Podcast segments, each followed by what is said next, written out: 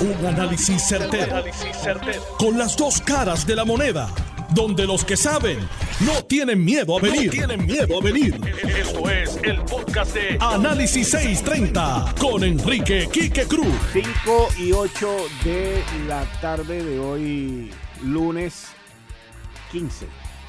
15 de mayo del 2023. Tú estás escuchando Análisis 630. Yo soy Enrique Quique Cruz y estoy aquí de lunes a viernes de 5 a 7.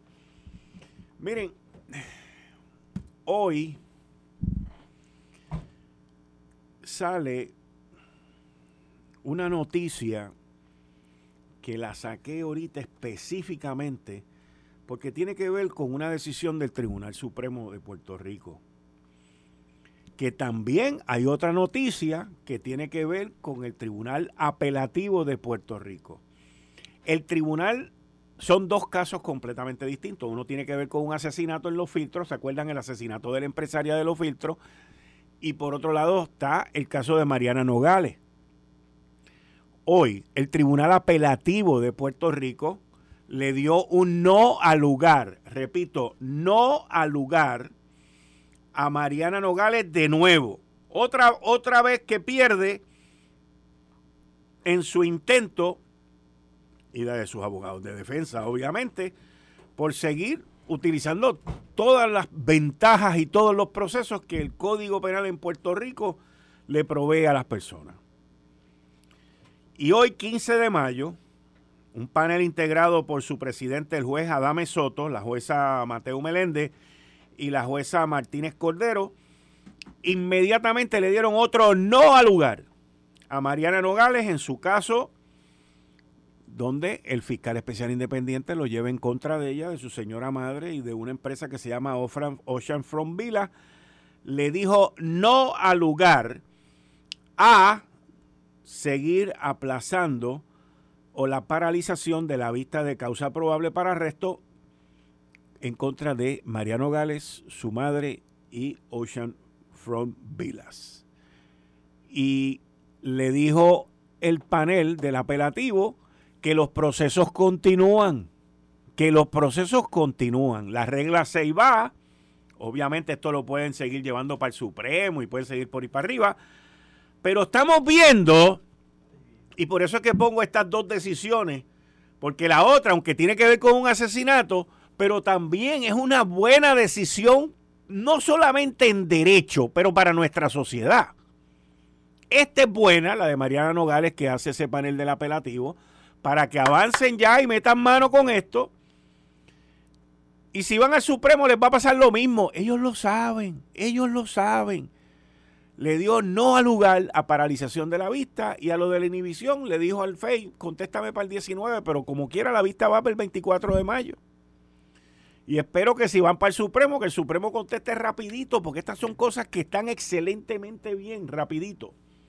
Lo otro es que el Tribunal Supremo de Puerto Rico, y estas son cosas que son buenas para nuestra sociedad, no solamente en derecho, pero para nosotros poder vivir en esta isla.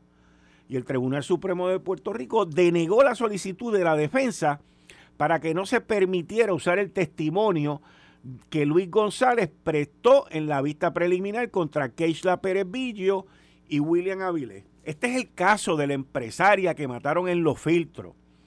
Que el testigo estrella admitió, juramentó y dijo que sí en todo momento y cuando llegue el momento de declarar dijo, ah, yo no voy a declarar. Y vino fiscalía y lo, lo, lo presentó como un testigo que no estaba disponible y el Tribunal Supremo, excelente decisión, avaló el que se tocara, el que se sacara la grabación donde el tipo describe que por 1.500 pesos adelantado, él iba y la mataba.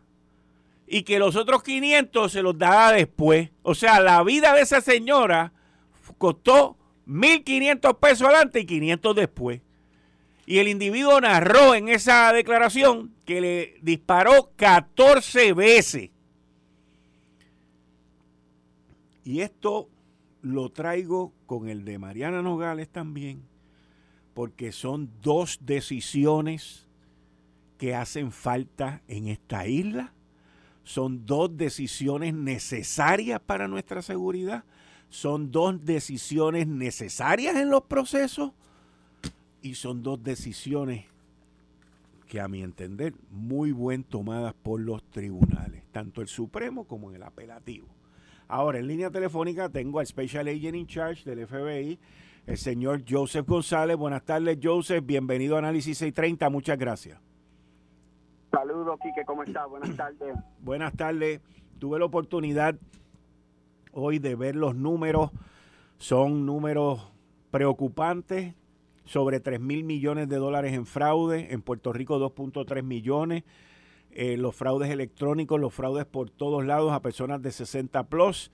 Eh, los números creciendo, pero vertiginosamente de año en año. Háblame de eso.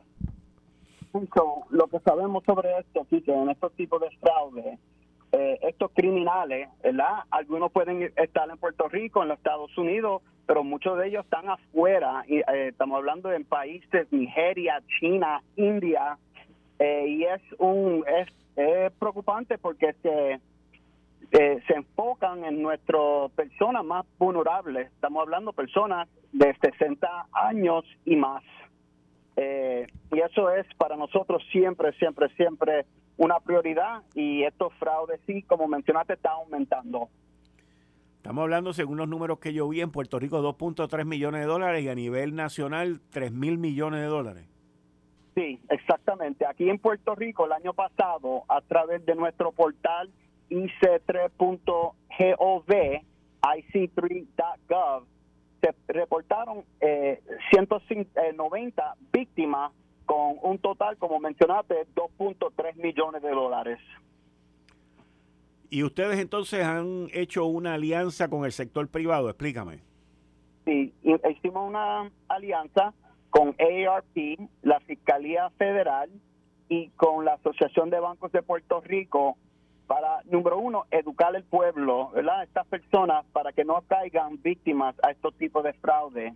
Y si se caen víctimas a estos tipos de fraude, que no tengan miedo y los reporten lo más pronto posible, porque si los reportan eh, rápido, es eh, probable que podemos llegar a estos criminales más rápido y hay una posibilidad también que podemos eh, devolverle el dinero que perdieron a través de estos fraudes. Ah, qué bien, eso está excelente.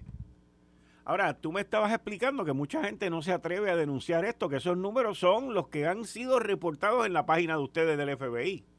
Exactamente, lo que estamos hablando, los números que estamos comentando ahora son reportados, pero sabemos que en realidad es mucho más. Y eso porque sigo diciendo que no tengan miedo que no tengan vergüenza reportarlo, porque estas personas, estos criminales que están cometiendo este delito, son profesionales, se dedican su vida 24/7 a hacer estos tipos de fraude. Eh, y pueden confiar que si los reportan eh, a, nuestro, a nuestra oficina o al portal, lo vamos a atender con toda la seriedad que eh, atendemos todos nuestros casos. Joseph González, como siempre, agradecido. ¿A qué número la gente puede llamar? ¿Dónde pueden conseguir información? Exactamente, el número de nuestra oficina aquí en Puerto Rico, 787-987-6500 y a través del portal ic3.gov pueden denunciar estos delitos, pero eh, de igual manera ahí hay reportes, eh, que el reporte que tú eh, tenía hoy que te presenté, que te enseñé, Ajá eh, lo pueden eh, download de ahí, lo pueden revisar y ahí tienen los números por estado a nivel nacional y explica los diferentes tipos de fraudes y qué significan y cómo se hacen. Muchas gracias, Joseph. Joseph muchas gracias. Gracias a ti. Buenas tardes. Buenas tardes. Bueno, ahí ustedes escucharon al Special Agent in Charge del FBI, Joseph González, sobre este fraude, dándole la bienvenida, como todos los lunes, a Daniel Machete Hernández y Héctor El Marrón Torres. Buenas tardes. Saludos, Kike. Saludos, Kike, a ti, a Dani, a la gente que nos escucha. Buenas tardes.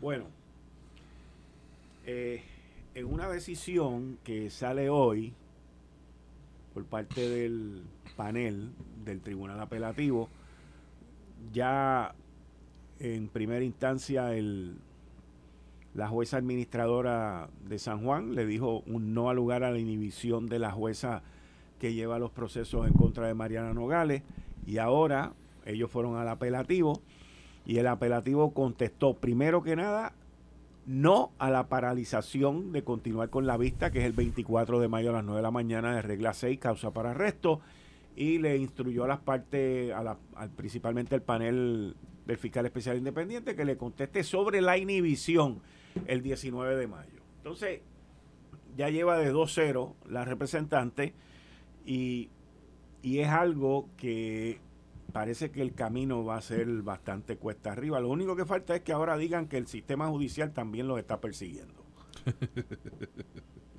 Dani. Bueno, yo me parece que, digo, no sé si los abogados están haciendo esto para ganar tiempo y, presentar un mejor caso, pero, pero, más allá de eso. Yo creo que, yo creo que se ha fortalecido y creo que Manuel no tiene la fuerza de. alguien apretó un botón. Creo que, aunque. Ganar tiempo lo que hace es que los lleva a hacer que las elecciones. Bueno, si ellos creen que con ganando tiempo, pues pudieran tumbar el caso en regla 6, pues quizás eso tendría sentido, ¿no? De que, de que están preparando mejor sus argumentos, eh, ¿verdad? Tomando tiempo para preparar mejor esos argumentos y presentarse a la regla 6 mejor preparado. Si es eso lo que están buscando, pues habría que ver. Fuera de eso, no, le veo ninguna otra ganancia, eh, ¿verdad? Como tú dices, o sea, este es un caso que ellos han dicho y se han amarrado todos en el partido de que esto es una persecución. Y estamos ¿verdad? Este, esperando que se vea en el tribunal para saber cuáles son los argumentos, cuáles son los puntos y si realmente la fiscalía pues tiene la prueba para, para llevarlos adelante. Yo de verdad que no le veo este mucho futuro a que puedan salir bien de este asunto públicamente, ya que lo que se le imputa, su mayor defensa ha sido que se le olvidó y por el otro lado, pues son, son este posibles evasiones contributivas. El, el asunto de ella decir que eran corporaciones que ella presidía, pero que era de nombre nada más, porque eso no es de ella, eso es de su mamá. Pues yo no sé hasta qué punto eso también sea moral o legal. ¿verdad? Tú, tú prestar tu nombre para ser presidente de alguna corporación. Aquí hemos visto montones de casos que incluso llevan las autoridades federales y cuando se presentan allí es una de las modalidades de que tienen a alguien simplemente posando como, como directivo de una compañía que no sabe nada ni tiene nada que ver. Héctor, no al lugar. No se, no se, no se paralizan los procesos, los procesos continúan. Eh, y pues eventualmente pues tú le tienes que hacer frente a tu realidad.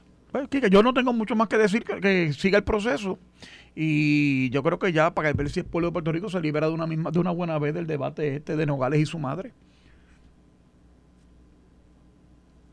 Ahí lo dejo porque es que no, no, ya, o sea, ella, esta señora se cree que está por encima del sistema. Y eso hay que darle un estate quieto y tiene que parar de todo el mundo. Todos los servidores públicos están bajo la ley, no por encima de la ley. Y esta señora es una engreída, la antipática representante esa, y ya yo creo que está bueno. Me alegro que el sistema haya resuelto así, pero tendrá su en corte. Vamos a ver. Yo, fíjate, saqué la, la otra decisión que no tiene nada que ver con, con Mariano Gales, tiene que ver con un asesinato que hubo eh, de la empresaria esta. Yo no sé si ustedes recuerdan en los filtros cuando esa señora la mataron.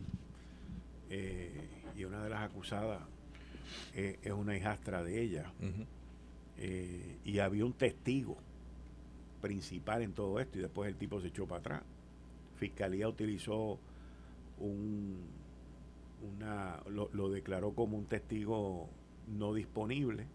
Eso había eso ya ha sido validado por el Tribunal Supremo de Puerto Rico y todo. Y el Tribunal Supremo de Puerto Rico validó el que como no está disponible, que se use la grabación y la declaración jurada que él hizo donde él detalla cómo la mata. Y, y pongo esta, como la asesina, y pongo estas dos decisiones, pongo estas dos decisiones como dos decisiones, yo por lo menos las veo las dos. La del tribunal apelativo de que con Mariano Nogales, Mariano Nogales, vamos a Mariana Nogales, vamos a seguir con esto, no se va a retrasar, este, vamos para adelante. Y con esta del asesinato veo dos decisiones del tribunal apelativo, la de Mariana Nogales y la del Tribunal Supremo sobre la, la señora asesinada, como dos decisiones extremadamente importantes en nuestra sociedad.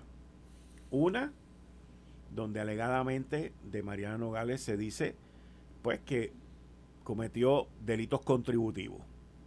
Y la otra, donde ya había jurisprudencia y en el cual el Tribunal Supremo le da para adelante para que se, se sigan los procesos.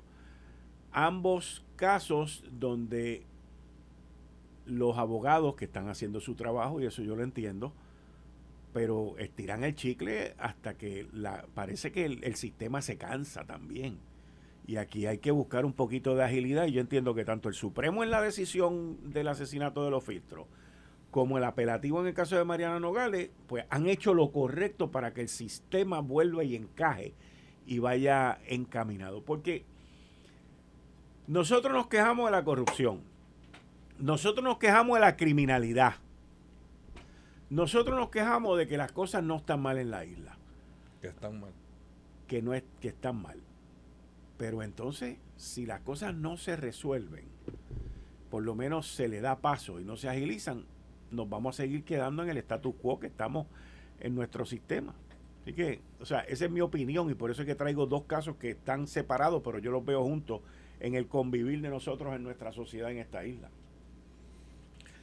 Ya hoy, Jesús Manuel Ortiz es presidente del Partido Popular Democrático y tuvo una primera reunión con Luis Javier Hernández hoy en Altamira Bakery. Nosotros nos enteramos que estaba allí. Y la información que yo recibí cuando ellos estaban reunidos, y la voy a compartir con ustedes para que ustedes la escuchen, fue la siguiente se ve que los dos candidatos a la presidencia del PPD están unidos y en busca de unir un partido. Me dice mi fuente. Creo que van a poder trabajar juntos. Se ve y se siente buena vibra entre los dos.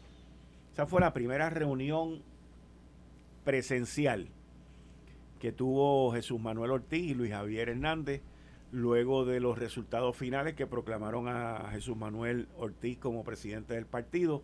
Y hoy, a eso aproximadamente, déjame decirte la hora, a la una y media de la tarde, yo estaban allí en Altamira Baker y, y, mi fuente me, me dice lo que vio y lo escuchó en aquel momento.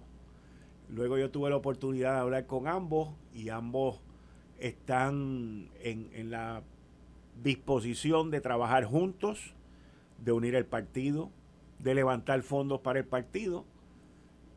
Y le pregunté a Luis Javier que si eso dejaba a un lado su interés por aspirar a la gobernación por el Partido Popular Democrático en diciembre y me dijo que en las próximas semanas iba a crear un comité exploratorio para mirar eh, su futuro político y que su futuro político apenas comenzaba ahora.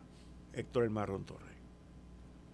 Pues eh, hay muchas maneras de cuando ser solidario con los demás, no sé. Este, yo lo que creo es que el, sumando, restando, dividiendo y multiplicando, el Partido Popular tuvo una eh, derrota evidente en la movilización que tuvieron en esa primaria. Eh, me parece que obviamente la carrera política del alcalde de Villalba no terminó el domingo pasado en, la, en ese evento electoral. Por eso está prestándose para hacer estos media events, porque esa fuente tuya no llegó allí de casualidad y toda esta dinámica que se ha formado con postear fotos en las redes sociales y todo ese tipo de cosas no se da por casualidad. Eh, y tienes derecho, ¿verdad? Ambos a decir esas cosas y a tirar para adelante y hacer por jugar el juego políticamente correcto de representar de que ellos van a poder hacer algo. A mí me parece que el reto que tienen los populares es de darle pertinencia a esa pava colorada que ya no representa nada en medio de esta sociedad moderna, particularmente en esta nueva camada de electores que cada vez se inscriben cada cuatro años, que no saben ni qué es una pava, ni qué era el emblema, que era el sombrero que usaba el jíbaro cuando iba a picar caña, o, o, o, al cafetal, o ese tipo de cosas. Así que la pertinencia que tenga el proyecto político del Partido Popular, cuando tú escuchas a Tercer Hernández hablando eh, del ELA del 52 y todo ese tipo de cosas, que ya ha quedado desmentido, como hablamos el jueves pasado aquí, con la decisión del Supremo que volvió a desmentir y reiteró los poderes plenarios de la Junta de Supervisión Fiscal sobre los asuntos eh, fiscales y porque es una ley del Congreso, que el Congreso manda en Puerto Rico y hace lo que quiere y dispone como quiera de la colonia puertorriqueña pues me parece que eso debe ser el, el, el, por, donde tienen que entrarle ellos si quieren hacer un proyecto político real. No creo que ya para la próxima, pero quizás para en cuatro años o en ocho tratar de, rescatar algo de, lo que se ha perdido. Eh, estás escuchando el podcast de Noti1.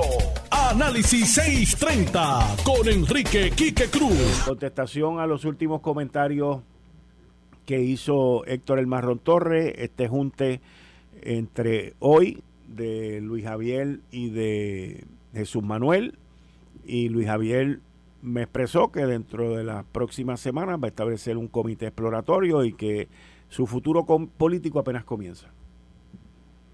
Bueno, eso primero el, el, junte era obvio que tenía que ocurrir, tenía que darse esa conversación, esa reunión, demostrarle a los populares que, que, que no hay este pereza que limar en esa, en esa relación. Fue una campaña corta, fue una campaña este, sin, sin mayores este, eh, contratiempos, sin, sin mucha tiraera. Eh, los ataques fueron mínimos, por no decir casi ninguno. Este, y, y, bueno, pues era de esperarse eso. Fuera de eso, no creo que haya pasado nada que no fuera lo, lo esperado. Hoy este, Jesús Manuel ha estado en muchísimas entrevistas. Eh, cuando lo vea la próxima vez, le recomendaré que se cambie los espejuelos o que se opere los ojos. Este, yo creo que eso es algo que, que, distrae un poco la atención. Jesús Manuel, tú sí, Sí, sí, Sin duda, estos espejuelos muy gruesos se resaltan demasiado el, el, rostro. Yo creo que. pero fíjate, yo, yo, no estoy diciendo que los espejuelos estén. No es si le quedan bien o no, es que es una distracción para el mensaje. Cuando, sobre todo las mujeres, que son mayoría, están mirándote y tú estás hablando no se puede tener cosas en tu cara que distraigan la atención sobre cómo te verías más lindo, cómo te verías mejor o cómo te verías más simpático o más serio. Y esas cosas hay que sacarlas de la cara. Lo que pasa, ok, estamos no estamos hablando de política, ahora de lo que estamos hablando es de imagen. Claro. Lo que, y te voy a dar mi opinión. Entiendo tu punto, by the way, pero te voy a dar ahora mi opinión sobre la cuestión de los espejuelos. ¿Por qué la gente joven usa espejuelos? Porque no ven. No. Esa es la contestación lógica y básica. Por eso. Pero hoy en día tú te puedes hacer cualquier tipo de cirugía y corregir eso. Ah, yo no me puedo operar los ojos. no todo el mundo se puede operar, por eso digo. En el caso de, Jesús Manuel, mi Pierluisi usa una montura al aire, porque si se pudiera operar, se hubiese operado. Sí, pero es que en el caso de Pierluisi es distinto. Y te voy a explicar por qué. Bueno, pero esa, esa, es tu percepción. Dani, déjame terminarla. Por eso, pero lo, que, lo que pasa es que... o sea, si bueno, me dejas terminar... tengo que defender. Lo que pasa es que, todavía no, tú no sabes lo que yo voy a decir. un asunto de marketing con algo que es tu opinión. Lo que quiero es que esté claro eso. Es que tú estás dando tu opinión. Es que lo tuyo es opinión también. No, no, no es opinión. Bueno, lo tuyo no está escrito Si tú vas a un asunto de imagen, te van a decir, lo primero que te van a decir es, te puedes quitar los espejuelos hay que quitarte los espejuelos, dependiendo de lo que tú quieras proyectar. Lo que pasa es que la gente joven se pone en espejuelos para lucir mayor y para lucir más profundo. El, la cuestión del espejuelo, especialmente los espejuelos tan nombrados y tan eh, gruesos, pronunciados, gracias por la palabra, que usa Jesús Manuel, en mi opinión, tienen ese propósito. O sea, y, y es una persona joven que quiere lucir madura, una persona joven que quiere lucir con conocimiento y con experiencia, te pone unos espejuelitos y, y, y, bates parte de la cosa. Ah, que tengo lo que tú estás diciendo en contra, también. Pero la pregunta es, ¿cómo me muestro ante el electorado como más intelectual, como más experimentado, como más conocedor y como con mayor edad? Porque de eso es que estamos hablando al final y a la postre. Si, si eso es lo que está buscando, debe buscarlo con una montura que no cambie su expresión facial como los de Pierluisi que tú estás hablando. Es una montura de aire que no desvía este, sobre su, su, expresión facial o sus características, porque se arregló la carita, se ve un poco más joven, que es contrario a lo que tú estás diciendo, no se quiere ver tan maduro, sino verse un poco más fresh, un poco más joven, pues entonces usa una montura que no, que no desvía sus facciones ni desvía la atención de lo, de, del mensaje de, de que él quiere llevar.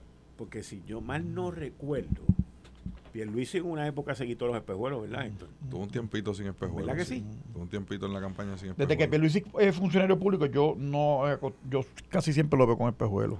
Carlos Pesquera sí. Pero yo recuerdo que. Pero Pedro Pierluisi. yo, no sé si se operó o no, pero dejó de usar los espejuelos. Era que usaba lentes de contacto, que es otra alternativa también. Eso no sé. Y, y, después, pues sí usaba los espejuelos como que ocasionalmente, dependiendo la, la, la actividad. En, en un momento de la campaña. Ahora pues, los, bastante. ¿qué más? Este.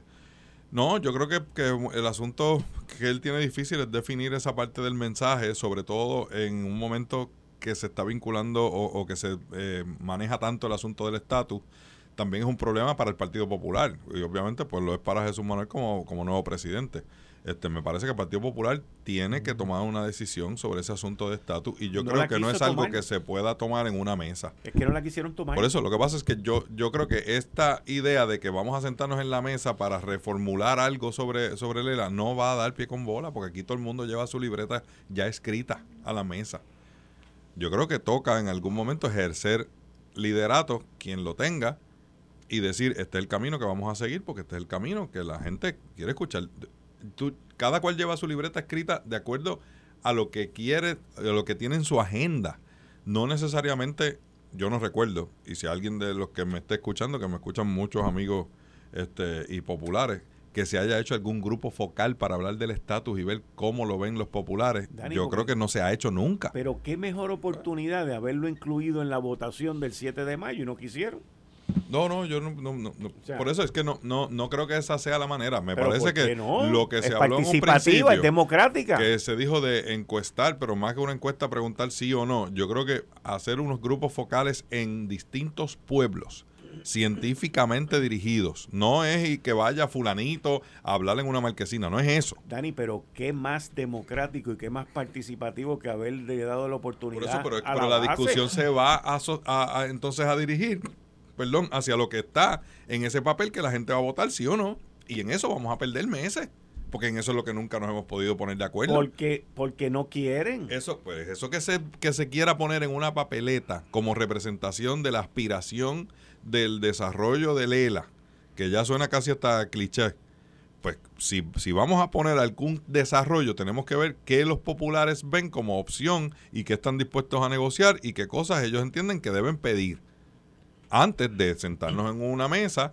o sentarse en una mesa a empezar a dirimir si es hacia la libre asociación, si es a la unión permanente, si es o lo dejamos fuera. Porque hay gente ya postulando el Partido Popular que no asuma un asunto de estatus. El Partido Popular es el ELA que está a punto. El que lo quiera cambiar, pues que se busque otro partido y lo cambie desde otro partido, lo cambie para la estadidad, lo cambie para la independencia, lo cambie para, para la libre asociación, desde otro partido. y esa es, una discusión también que hay es que, ni eso una parte de la discusión que hay que incluir. Es que ni eso lo quieren definir, de que está como está. Ni eso quieren este, bueno, lo que está es lo que está. Lo que está es lo que está. eso, no hay que, eso no hay que definirlo bueno, pero tú hablas con otras personas dentro del partido, otros líderes que te dicen, ah, yo quiero el ELA, pero fuera de la cláusula territorial. es que eso no existe. Y yo quiero un mantecado que no se me derrita. Ah, pues. ¿Ve? Por eso, e, esa no, e, eso no, no va a solucionar ningún, ningún problema, ni el desfase que tiene el partido en términos del estatus. Eso no lo va a solucionar yo entiendo que una opción sería hacer grupos focales científicamente elaborados para ver cuál es el parecer, cómo ve la gente, cómo ven los populares el ELA y hacia qué eh, zonas se quieren eh, mover. Y luego de eso, entonces, vaciarlo en una propuesta de cambio Fuera de eso, no, no veo otra opción que no sea estar este, discutiendo públicamente por meses y meses. Si a uno le, gusta más a la izquierda, a otro le gusta más a la derecha, otros entienden que es colonia, otros dicen que no, que eso se resolvió en el 52 y esa discusión la llevamos teniendo hace 40 años ya. Yo, si tú me permites, hacer un comentario breve. El Partido Popular, desde que una vez se fundó en el 36, y logró Muñoz ser el, muñeco de la Marina en Puerto Rico después del mundo de la posguerra, de la Segunda Guerra Mundial, y crearon este embeleco llamado ELA, a usanza de lo que quería la Marina de Guerra de los Estados Unidos. Existe para administrar el presupuesto. Ahí no hay proyecto político ninguno. Hernández Colón, toda su carrera política, lo que hizo fue tratar de validar lo que teníamos y hacer aguajes de muleta de tiempo en tiempo, tratando de utilizar las elecciones para tratar de granjearse el respaldo de unos sectores independentistas, los llamados melones, para tratar de mantener el Partido Popular en el poder, que venía sangrando porque el proamericanismo que promueve la misma, decir que la ciudadanía y las cuatro mancomunidades de Lela, la ciudadanía, la defensa común, todo, este tipo de cosas, eh, que fue creyendo, como dicen los independentistas, con razón, un semillero de estadistas, ¿verdad? Que ya que vivimos juntos, pues ¿por qué no casarnos? Y así ha sido el, concubinato político que ha habido en Puerto Rico entre el Partido Popular, los independentistas y, los sectores estadistas, que desde Alciro Alvarado, en la década del 40, por ahí para abajo, se han ido mucha gente. El Partido Nuevo Progresista, cuando se divide, eh, el Partido Estadista Republicano con García Méndez y Don Luis Ferré, se llenó de un montón de estadistas también que aprovecharon la oportunidad y, atraídos por el liderato de Ferrer, no, de la, no del latifundio caudillista de García Méndez y de los señores del azúcar, sino del nuevo Puerto Rico de la industria, con la operación Manos a la Obra, etcétera, etcétera, de políticas diseñadas desde los Estados Unidos para, para, para, para modernizar a Puerto Rico, eh, eh, eh, ¿verdad? capitalizar políticamente sobre eso. Pero el ELA no es un el Partido Popular no es un partido ideológico. Y cada vez que van para allá, bueno, cuál es la propuesta? Vuelvo y te repito, ¿de qué habla el tercer Hernández? Es como Back to the Future. Estamos con Hernández Colón de nuevo otra vez. Estamos en el, 60, en el, en el 70 de nuevo. Con las mismas propuestas. Lo que pasa es que por lo menos Hernández Colón tenía un poquito de credibilidad porque no había pasado Sánchez Valle ni toda esta jurisprudencia nueva del Tribunal Supremo. Y eso quedó destruido, demolido. ¿Qué van a hacer ahora? Tienen una crisis de identidad profunda y tienen que decidirse. O se hacen rolo o se peinan. Hay una tercera opción. Dubi Dubi. en Dubi Dubi llevan desde el 52 para acá y no acaban de y no acaba de parir. Y no hay una mujer preñada que dure 10 meses el embarazo. O, al noveno o, o pare o le inducen el embarazo. Cuando llega la fiesta te tiene que soltar el Dubi Dubi. Y ahí tú sabes si tiene vuelta o no tiene vuelta. Así que yo, a, a, mí personalmente, personalmente me parece que la mejor opción para el Partido Popular en la encrucijada en la que está debe ser mm, separarse del asunto del estatus. Ay, Dios. Tú ves, no hacer nada. Se acabó. No, no hacer nada. Valida mi punto. es para administrar el presupuesto, pero no hay un proyecto político ideológico ahí. claro. Yo, yo, no se respeta, pero, y, y, agradezco tu honestidad. sí, porque eso es parte. Tú, porque eso no lo dicen ellos. No, por, por, eso dije, por eso dije yo tu partido entiende que, la estadidad es la culminación suprema de la aspiración social que puede tener el país. Yo entiendo que todos estos que nos vienen matando en la semana, y mañana podemos ser Estado, y es un problema que tenemos que resolver nosotros. No se va a resolver por ser Estado. incluso lo tienen muchos estados. Entonces, en esa en, en esa diferencia es la que el Partido Popular debería establecer su, su, ¿verdad? su aspiración a una mejor calidad de vida fuera de la consideración del estatus, independientemente que vengan más fondos federales o no, en unión con Estados Unidos, en una asociación donde Estados Unidos mantiene la supremacía política sobre el país y que, y que nosotros aquí queremos fortalecer la policía, tener mejor calidad de vida, mejores escuelas y aprovechar las oportunidades que tenemos para desarrollar el país como tal, su desarrollo económico y, una mejor convivencia social. En ese camino, pues está la otra parte que también conlleva pues una definición de estatus y unos creen que debe ser a la izquierda y otros creen que debe ser a la derecha, unos creen en la estabilidad y otros en la independencia, pero el Partido Popular no tiene que definirse obligatoriamente hacia uno de esos lados. Para mí, esa sería la mejor concepción. Sigue siendo un partido de centro donde si tú puedes ser estadista, pero crees en los postulados sociales del, Partido Popular. El problema es que la señora tiene que entender que el novio no la quiere. Y el Congreso le está, y el Tribunal Supremo de Estados Unidos, lo que crearon el muñeco, lo están pateando porque ya está fuera de los límites de la constitucionalidad del sistema jurídico americano. Pero eso es lo mismo que, pasa con la estadidad. Allí no. nadie está proclamando la estadidad. Déjame aclarar algo. No, no, la estadidad siempre ha tenido un problema en el Congreso por la pues. cuestión del discurso este, eh, eh, ¿verdad? De las ayudas sociales y eso. Pero déjame aclararte algo. Tú dices que la aspiración suprema social de los estados. No, no porque la estadidad no es una panacea tampoco. O sea, aquí van a seguir pasando problemas sociales. La estadidad no, no, elimina nada de eso. eso. es un gobierno local. Es, la, un gobierno local. La estadidad lo que pasa es que nosotros en Puerto Rico somos ciudadanos americanos desde 1917, desfranquiciados del derecho al voto y a la representación. Lo cual es antidemocrático profundamente. No, no, perdóname, de la nación nuestra, porque somos ciudadanos americanos. No, no, tú podrás decir que sociológicamente somos una nación distinta.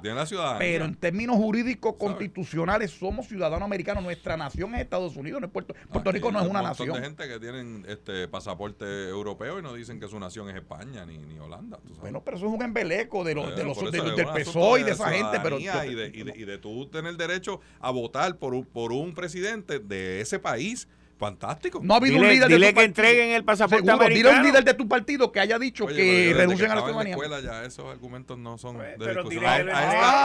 Dile que lo entreguen, dile que lo entreguen. generación eso no le da miedo. Dile que, lo entreguen. Tranquilo. Pues, a esta generación no le da miedo eso. Porque son unos ignorantes, pues si se pagan los conciertos y todos los bueno, esa es la queja mía aquí. O son más conocedores. No, no, no, son conocedores. Es, ignorancia, no. Oye, no quieren ni trabajar. Mira la tasa de participación laboral de Puerto Rico, como está el nivel del betún. Porque pueden ser por muchos factores, pero la realidad es que pasa aquí ahora. Y nosotros tenemos un problema y hay que hacer un, un, un, ¿verdad? Hay que, hay que tener una concepción de Puerto Rico y para dónde, dónde estamos y para dónde vamos. Y hay que arreglar un montón de cosas. Ahora, yo entiendo que la estadidad es parte de la solución de un problema mayor, que es el, que es el, proyecto del, del, del bienestar general de todos. No hay sociedad perfecta bajo las nubes pero uno aspira a que haya una calidad de vida que sea asequible para la generalidad de los ciudadanos. Siempre hay un loco, una persona que tiene problemas de salud mental, siempre hay adictos a drogas. eso lo va a haber en todos sitios. problema aislado, Héctor, pero aquí hay un problema social que no se resuelve por con ser Estado. Y yo creo que eso deberíamos pero estar todos de acuerdo. Pues, por eso. estamos todos de acuerdo, Claro. Ayer estaban dando un programa. a ser Estado y votar por el presidente y tener congresistas. Pero eso no te va a garantizar que no entre un loco a un supermercado y entre a tiro a la gente y que no se siga vendiendo droga frente a las escuelas. eso no garantiza. Mira, en Estados Unidos estaban dando un documental ayer de cómo era que el Estado de California, la sexta economía más grande, está la gente viviendo frente a la plaza pública de San Francisco en tiendas de campaña, en, la, en Wilshire Avenue, en Sunset Boulevard, están viviendo en, en, las aceras. ¿Y sabes cuál es el problema, del gobierno allí? De, homeless Limpiar el orín y la excreta de la gente que están allí en la calle. Caca llega, tú llegas al aeropuerto de Los Ángeles y la pesta caca, la gente defeca en los basureros, de, en, la basura, en los centros de basura del aeropuerto. Un problema grave para, para los alcaldes allí. Es un problema terrible lo que está pasando allí. Grave eso no lo resuelvo. Yo, en esto yo tengo que ser honesto. El problema es que mi, mi, mi, ideología no, yo no la fundamento en eso. Yo la fundamento en que el gobierno por consentimiento, que es la democracia, tiene que ejercerse con el consentimiento del ciudadano, valga la redundancia. Y nosotros no tenemos senadores ni representantes que defendan nuestros intereses, y mucho menos el derecho al voto por el presidente que aplica, eh, firma las leyes que aplican en Puerto Rico, como la ley promesa que acaba de vapulear a leer la de Dani. Quiero hacer una pregunta eh, fuera, del, fuera del tema.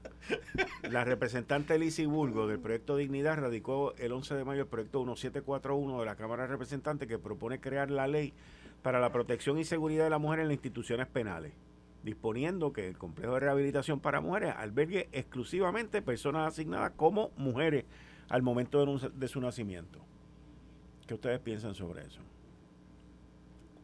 Uno a la vez, porque no los oigo juntos. Uno a la vez, uno a la vez. Tomen turno.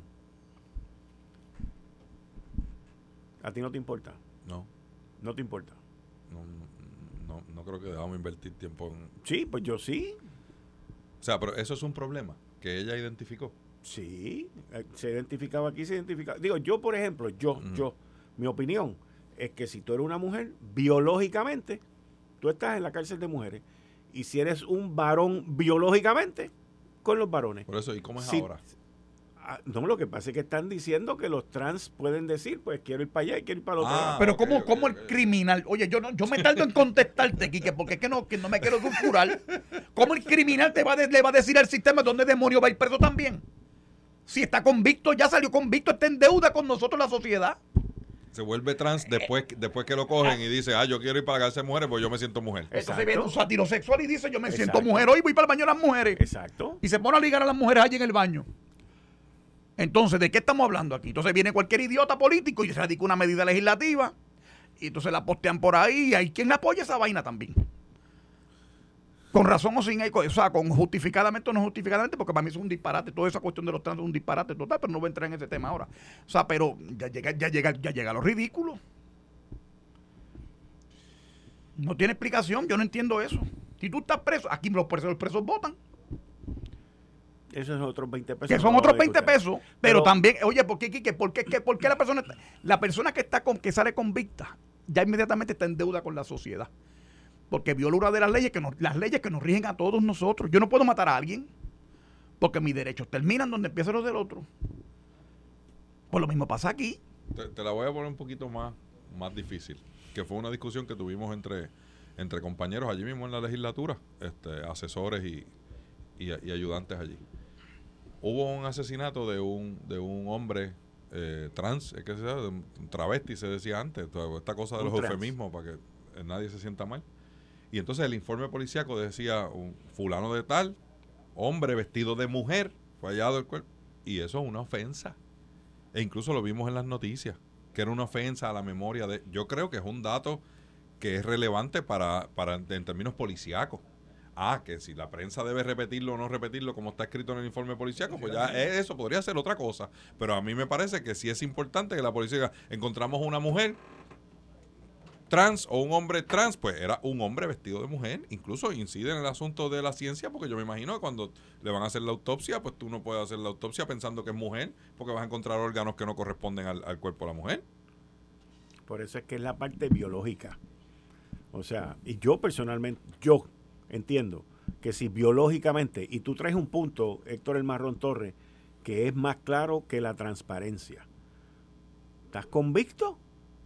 Tú perdiste tus derechos y vas a donde te toca. Porque tú no puedes escoger aquí.